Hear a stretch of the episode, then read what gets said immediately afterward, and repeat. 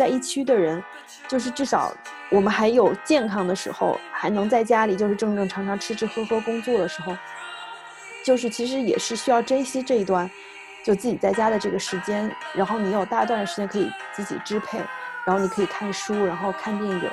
就是千万不要浪费了这个时间吧，因为我觉得这也是一个不同很特别的一个经历。我觉得什么事情你都可以把它从一个看似不太正常的一个状况变成一个积极的状况，毕竟我们都还是一个处于一个很幸运的一个状态里。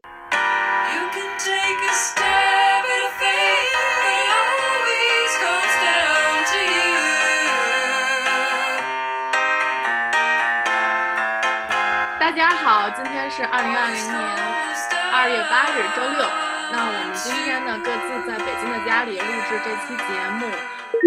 再多澄清一下，就是我们现在的录制都是在网上录制的，就是 Rachel、小雪和我分别是在自己的家里，我们三个并没有在一起录制今天的这期录音。啊，大家可以不用担心。之前呢，有看到一个新闻，讲中国现在有两亿人都在家里办公，那所以就是有了我们想做这个播客的原因。然后，对，不知道大家上一周在家工作，如果是在家工作的话，在家工作的效率和体验怎么样？我们今天特别特别荣幸，把我们的共同好友小雪带到了今天的这个直播间，跟我们聊一聊。大家好，我叫小雪，然后我现在是在北京当代艺术基金会工作。我们其实整体的基金会的工作机制就比较自由，嗯，并不需要去打卡上班，嗯，但是以前我是一个比较喜欢在大集体有那个工作氛围环境里面，所以我一般都会通勤去单位，然后和同事一起工作，因为这样比较利于沟通。但其实我们的工作性质是可以 work from home，就在家里工作。嗯，所以从二月二号我们进正式进入二月三号正式进入工作之后，一直在家办公，所以不会影响我们的工作内容，就是整体上面来说还是按正常计划来走的。先问一下小雪，那个你们是这周，嗯，这周在家工作结束了之后，呃，什么时候是下周会开始就要回办公室上班了吗？还是，呃，现在有通知什么时候会开始复工吗？大家都是都觉得不要去通勤去上班，都在还是在家里，然后几乎我觉得都是 week by week 这样去通知吧。嗯，明白了。所以就是接下来在家工作的这个状态还会持续一段时间，还不知道什么时候会结束。对，包括我朋友在外企工作，他们也是就是一周一周这样等通知，因为不知道什么时候疫情才会有好转。我原先就很喜欢。就是在家工作的这个机制吧，因为我觉得，因为这样的话时间比较好调配，嗯，有时候效率会更高一些。但是因为现在疫情的原因，就是你几乎只能在家，你不可能去外面的咖啡馆或者是别的地方去走走看看，所以这也是一个限制。能不能给我们形容一下你这一周在家呃工作的一天是什么样的呢？好的，因为我父母现在跟我。住在一块儿，嗯，所以的话，我基本上一天三餐我是不太用管的。像我之前的话，就是自己还要做饭。然后我现在一般早上是九点多钟起，然后起来之后吃早餐，然后动一动，然后开始工作，两三点钟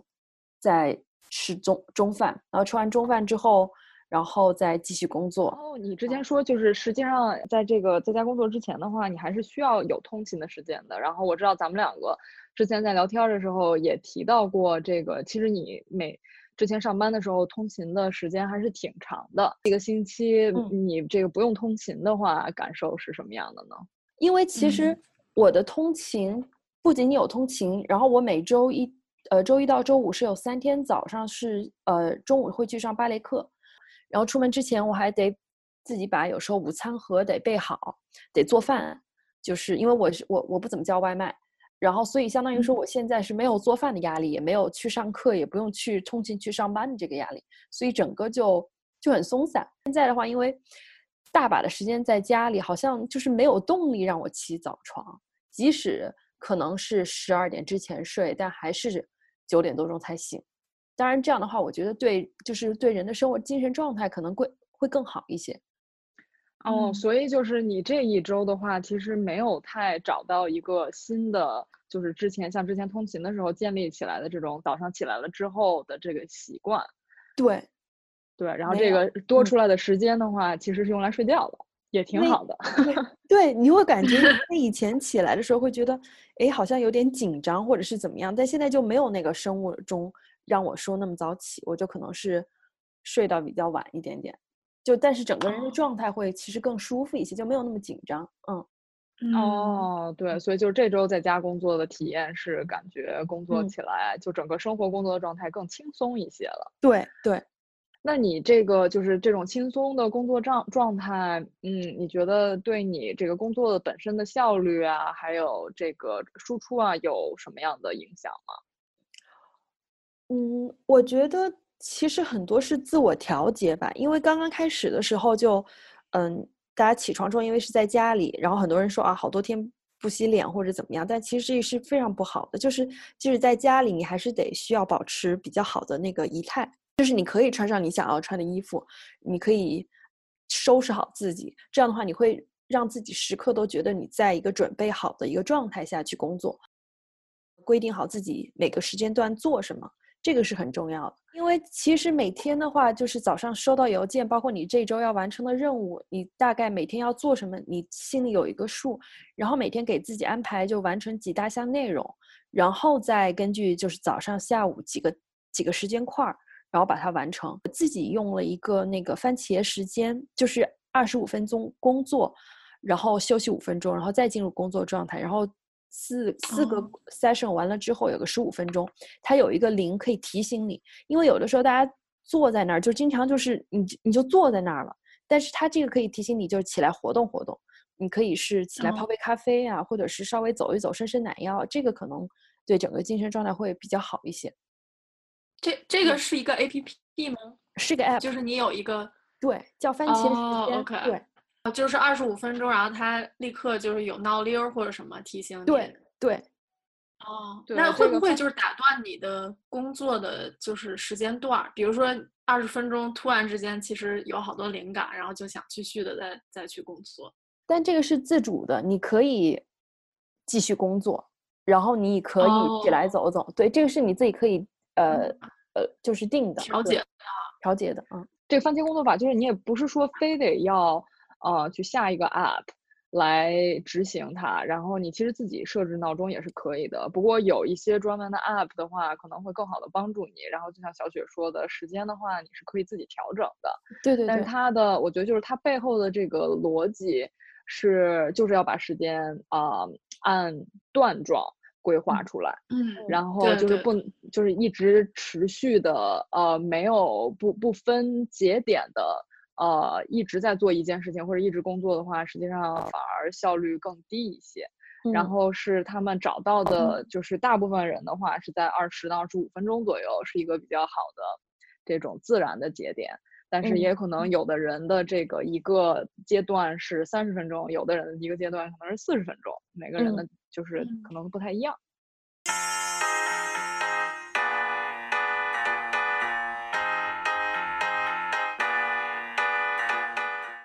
就刚才你提到你跟你爸妈一块儿住嘛，嗯。呃然后其实我也是跟爸妈一块儿，呃，在家里工作，然后就是很多的，我觉得很多就劳务活儿吧，都是他们 现在干，然后然后比较省事儿，但是觉得有的时候其实也挺干扰的，就是突然之间来，哎，吃点水果吧，突然之间就是跟你聊聊，其实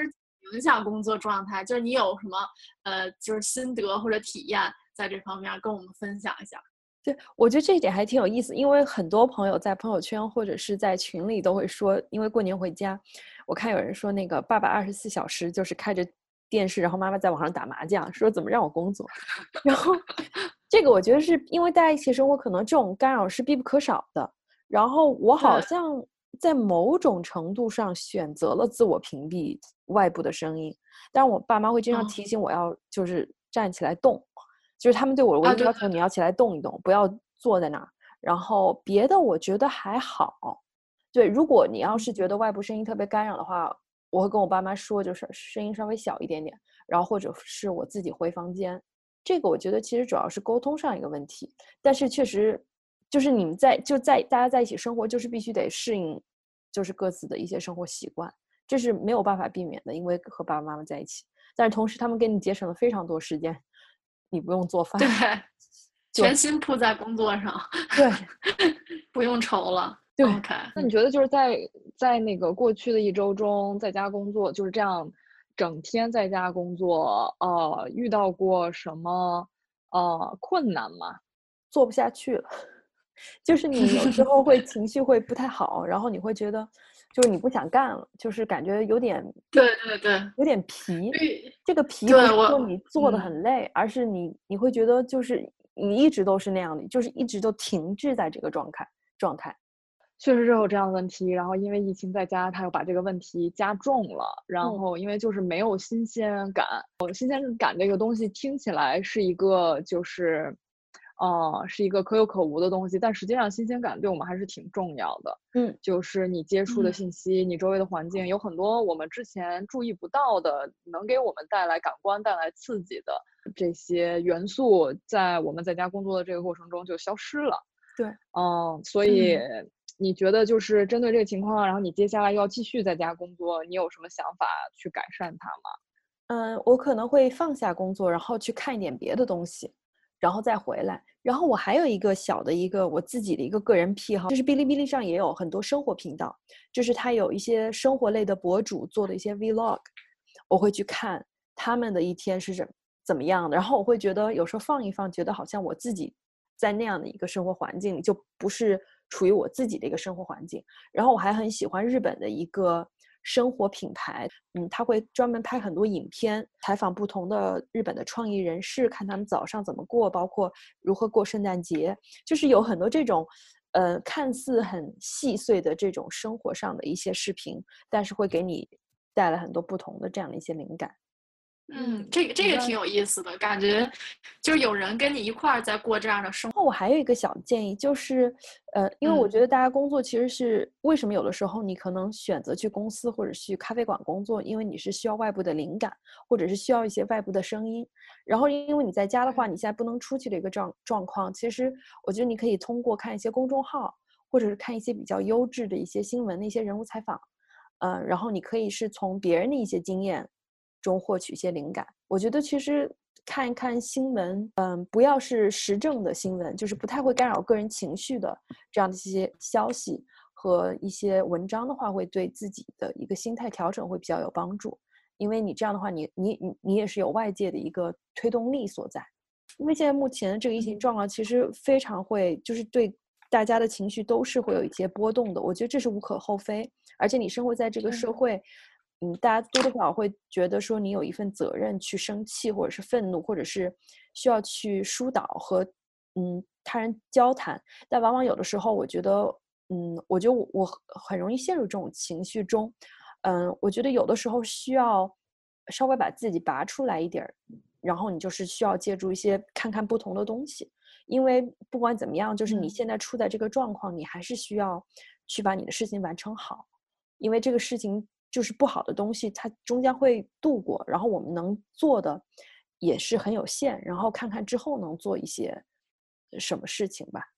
嗯，所以你就会地刻意的去屏蔽，比如说在那个刷微信朋友圈啊这些，就是会会有，嗯，比如说每天只看，比如说半个小时什么这样的，然后有意识的做时间上的调整吗。其实是比较难。然后我要是如果做很大块的时间的时候，我就把手机放在另外一个房间，然后把电脑里的那个微信给关掉，然后相当于你这段时间你就做这个事儿，然后你做完了之后你去刷一刷。啊，小雪还有什么就是我们刚才没聊到的内容，关于就是你在家工作的，呃，想分享的吗？嗯，哦，还有一个工作氛围吧，我觉得每个人都有一些生活习惯。刚刚说了需要收拾好自己，然后洗好脸，就是穿上你自己想要穿的衣服，然后每天会换不同颜色的耳钉。我还有一个进入工作状态的一个小方，就是一个 routine，就是我会给自己泡一杯咖啡，然后这个是我进入工作状态一个非常重要的一个部分。然后晚上的时候我会点上蜡烛，然后会有一些，就是这样会比较安神。然后会比较有你伴着那个香香，就是蜡烛的那个气氛，然后工作，这样也会比较集中一些。我觉得就是整体来说，需要给自己营造一个比较好的一个环境。嗯，你的这个生活的仪式感真的太强了，我们需要向你学习。因为你现在就是你的那个很有局限嘛，所以你只能在尽可能的一个环境下给自己提供一个很好的一个放感觉。因为我前有一段时间就是刚开始的，那么前几天早上就是连脸都不洗，然后你会觉得整个人状态就是不对的。嗯，哦，所以是有过这个低谷时期，然后对发现，对嗯，还是需要这个生活里面有一些仪式，然后还是要对自己好一些。对对，这个我觉得也真是挺好的，就嗯是因为在家工作，在家生活，呃，所以反而会更注意，就是你你现在做的这些事情是为你自己做的，你不是为别人做的了。是的，哎，嗯我问一个比较俗一点儿的问题啊，但是这个是我这两天在想的这个问题。你们这个星期或者就是这段时间在家，然后天天在家工作，出不了门儿这样的状态，就是你们上网购物的这个欲望，或是增强了还是减少了？减少了。但是是我跟你说我非常悲催的是，我我已经我我感觉我过年开始我就没怎么花钱了。我也是，就是菜都是爸爸妈妈买，然后我几乎是省钱了。对也没有出过门。但是我年前的时候，我在国外一个购物网站上买了东西，因为是打折，但是即使到现在还没有寄过来，就是它一直停在了韩国仁川，然后它到了深圳，然后又被打回去仁川，因为我觉得可能是因为疫情，所以整个那个 UPS 的那个就系统就崩了。对，现在反正物流也停了，想买也买不上了。我们买不上东西是一方面啊，但是就是本身从我们自身而言的话，这个买东西的买东西的欲望减少了，我觉得还挺有意思的。嗯，买东西的欲望减少了，但是我更想看一些，就看着看着我也觉得特开心。就比如说我我会就是去收集一些，比如说搭配的一些，哎，觉得这个挺好的，等我疫情结束以后可以尝试一下，正好也天气会暖和嘛，然后我就会存在于这样的对未来的遐想当中。对，我觉得这个很重要，因为我在之前在微博上关注了一些就是收集美图的一些博主，他们会收集很多就是街拍啊，我会把它存下来，你会觉得就是让自己心情会很好。对，嗯，看来就是生活变简单了之后，这个东西不用买了，对，然后光看看就能满足了。嗯，这个真的对经济造成好大的影响呀。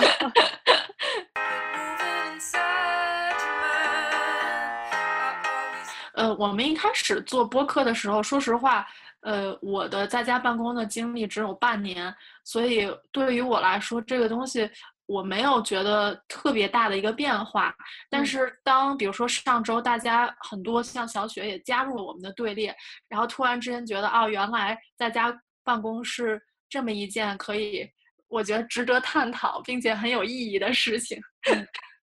对，然后发现大家也会有跟自己类似的难题，呃，一块儿